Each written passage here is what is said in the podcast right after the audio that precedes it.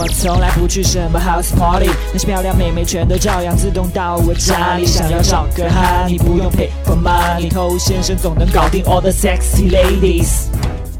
嗨，各位好，我是头先生。不知道从什么时候开始，“好人”这个词已经变得不是那么的正面，尤其是在情感关系当中。如果听到对方说：“哎，你是个好人”，我巴不得赶紧躲远一点，完全不想被贴上这个标签。那这种所谓的好人。就是那种以为对这个女生好，以为我去完成了她开出来的条件，以为我真心付出，以为我坚持不懈，最后就可以得到这个女生的人。那这种得了好人综合症的人，很容易被喜欢的人领导支配，按照对方的要求，很愿意牺牲，很愿意改变自己的立场，很愿意忽略自己的感受，在情感方面特别容易产生依赖。那这样的好人，在情感关系当中，最后的下场往往都不那么好，会变成一个受害者。所以，为什么会有这么多的好人呢？那这个原因非常多，这甚至跟从小到大成长环境是分不开的。你比方说。有很多单亲家庭，那么这个孩子从小就是跟着母亲一起生活，那这个家庭当中就没有一个很强大的男性榜样来供他模仿。那母亲的角色嘛，当然是会偏感性细腻一些，所以培养出来这种男生的性格，自然也不会太强势。那那些没有离婚的家庭呢？情况其实也不太乐观。你去看看周围，你就会发现，其实有很多的男性在家庭当中，他是一个妻管严，他是一个不作为的父亲。那么孩子在这样的成长环境当中，父亲的角色就变得很模糊，甚至是缺席的，所以就很难去学会一个男人该有的处事的态度。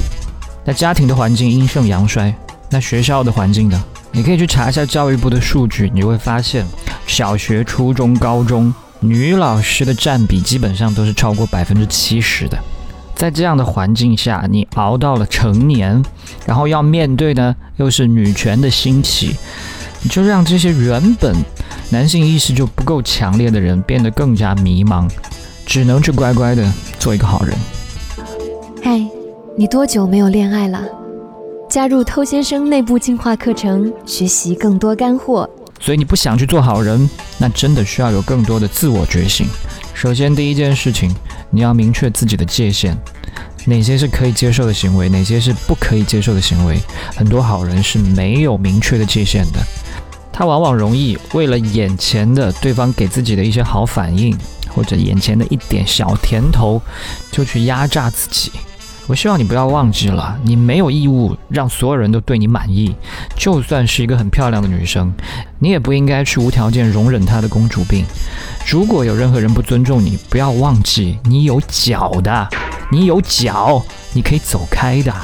那第二件事，你应该去多交一些有态度的朋友，多认识这种有态度的朋友，多和你欣赏的这种同性交往。